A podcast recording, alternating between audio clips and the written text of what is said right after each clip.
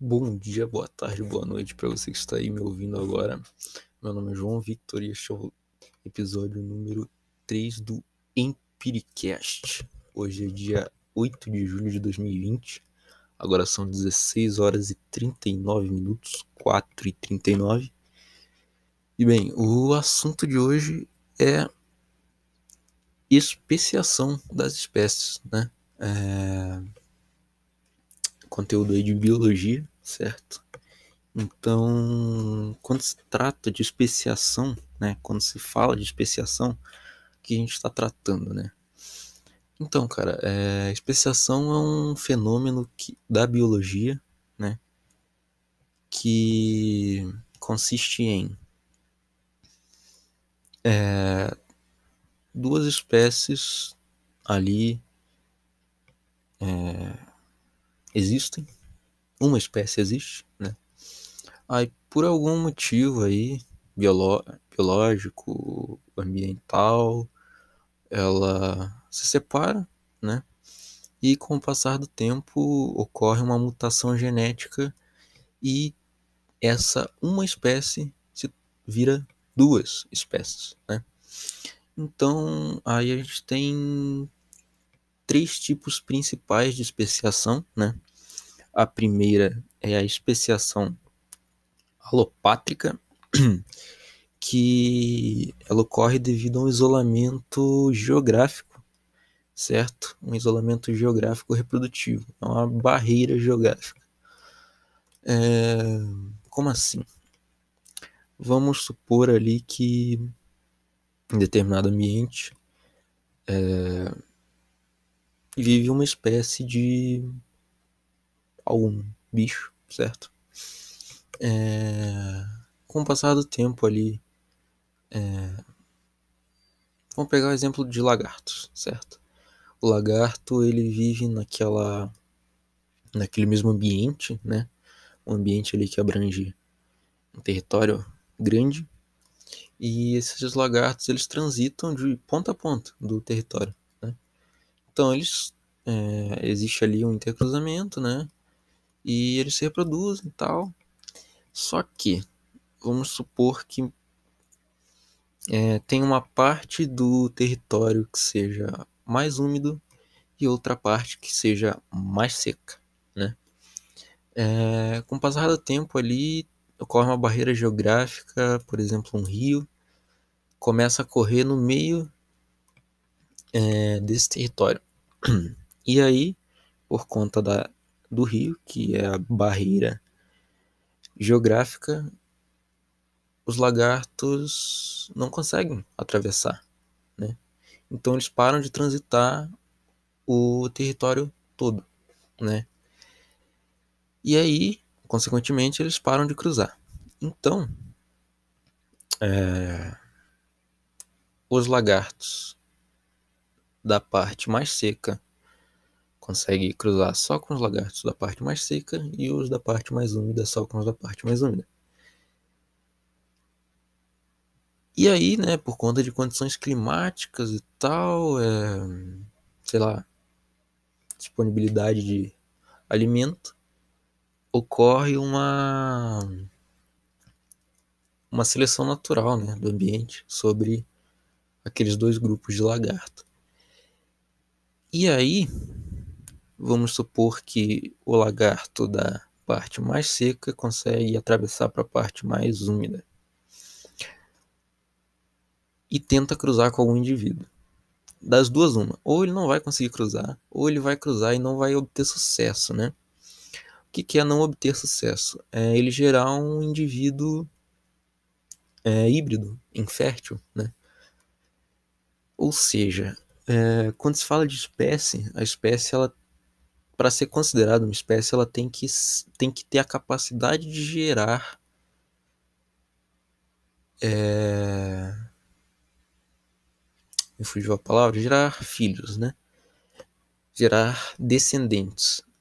E a partir do momento que o que você acha que é uma espécie não gera descendentes, é aquilo que você está falando não é não é uma espécie, né? Então isso é a especiação alopátrica, certo? Que ocorre ali devido a uma barreira é, geográfica que impede o intercruzamento entre, entre uma espécie e acaba gerando aí uma espécie vira duas, né? Temos também a especiação simpátrica, que significa é, acontece ali quando dois indivíduos de espécies diferentes né, cruzam e formam um indivíduo híbrido né, de espécie diferente.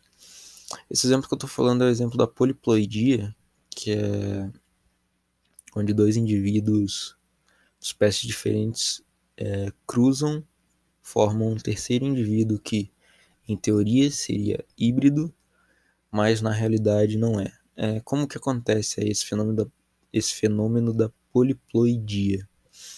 É, acontece quando a divisão ali dos cromossomos, vamos dizer que uma espécie tem é, cromossomo 4N e é, a outra espécie tem cromossomos 2N, certo?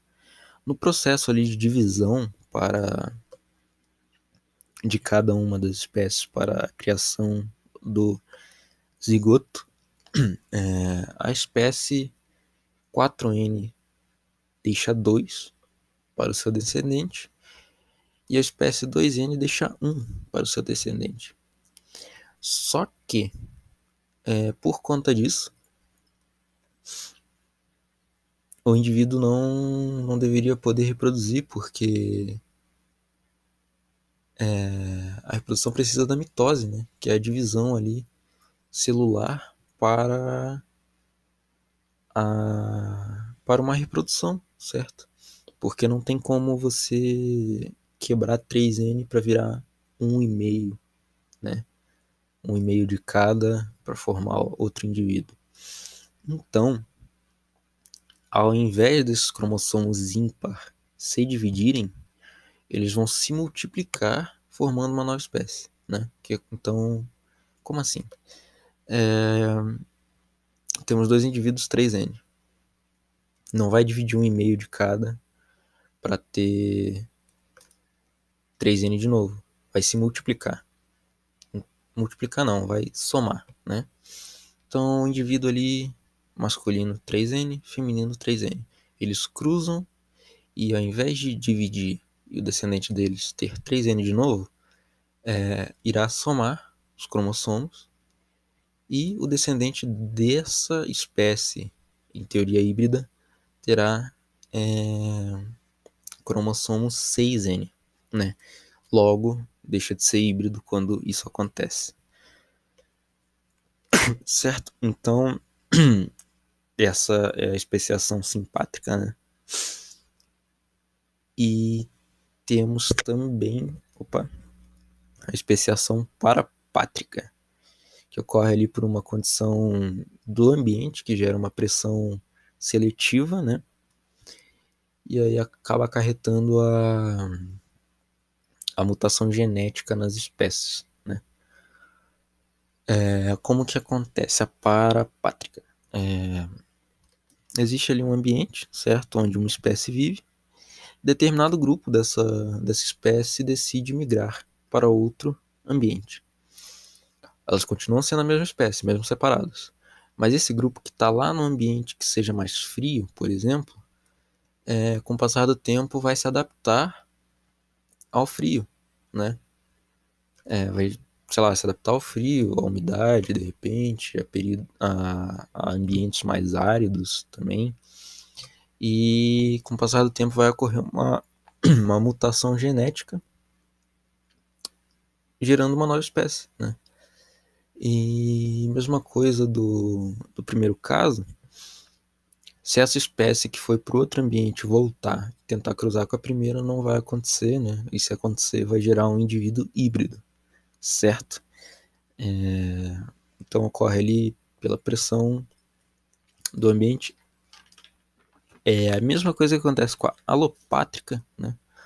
porém a alopátrica ela precisa ali de uma barreira geográfica né, para isso, enquanto a simpátrica é, precisa apenas que os indivíduos, sei lá, queiram é, vazar, é, no caso parapátrica, quer dizer, queiram que os indivíduos apenas queiram vazar ali do de um primeiro local onde eles vivem. É... Então, definição de espécie, nós temos é, que foi teorizada por Theodosius Dobzhansky e Ernest Mayr. Né, esses foram os dois teóricos aí que criaram o conceito espécie. E nós temos aí dois tipos de isolamento reprodutivo, né? Que é o pré-zigótico e o pós-zigótico. O pré-zigótico tem três casos. Quando ocorre por fatores anatômicos, né? De formas incompatíveis. Por exemplo, é... um pincher, que é um cachorro pequeno, não consegue cruzar com um pastor alemão, que é um cachorro muito grande, né? É vai, vai ter ali uma certa dificuldade. E em decorrência disso, eles nunca né, vão cruzar. Acredito que exista cruzamento entre essas raças em laboratório, mas não de forma natural, né? Não é, você não vai ver um pincher conseguindo cruzar com um pastor alemão, né? Temos ali também o, o fator sazonal, que é de estações ou de épocas, né? Por exemplo, ali um determinado tipo de planta só floresce é, na primavera e outro determinado tipo de planta só no verão, né?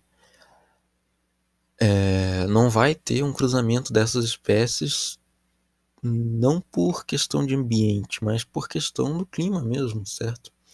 É, um, sei lá, um, um milho que, que nasce no verão não vai cruzar com feijão, por exemplo. Que nem sei quando que a porra do feijão nasce, né? Mas enfim, é mais ou menos isso. E o fator etológico, que é comportamental, né? Tem ali alguns pássaros, né, que, que dependendo do cortejo para para cruzar, para gerar descendentes. E e com forma de cortejo tem a dança, tem outro pássaro que tem é, com forma de cortejo construir templos para a fêmea. E por exemplo, se esse macho que faz o cortejo ali de construir os templos gerar um descendente que não consegue, é, esse descendente que não consegue um cortejo não vai conseguir cruzar com aí o, a fêmea, né, da mesma espécie. Então, esse é o terceiro tipo. Também temos o isolamento reprodutivo pós-zigótico, que é a inviabilidade do híbrido, né? Quando quando o híbrido não consegue gerar descendentes, porque é um híbrido, né? É, a gente tem como exemplo disso aí os burros e as mulas, que não são uma espécie, né? Eles têm ali suas funções, tal, são os animaizinhos ali, eles existem, se comportam da mesma forma que o cavalo, que o jumento, mas é, eles não vão gerar descendentes nunca, certo? Porque burro, os burros e as mulas são resultado são um indivíduo híbrido são resultado aí do cruzamento entre cavalos e jumentos, cavalos e jumentas ou jumentas e não, não, entre cavalos e jumentas e é, éguas e jumentos, tá certo? Então, esse foi mais um episódio aí. É, muito obrigado a você que me ouviu até aqui. É, se acha que foi útil, aí você acha que isso aí te ajudou, manda para algum amigo, né, para me ajudar. E é isso aí, mano. Até a próxima. Valeu.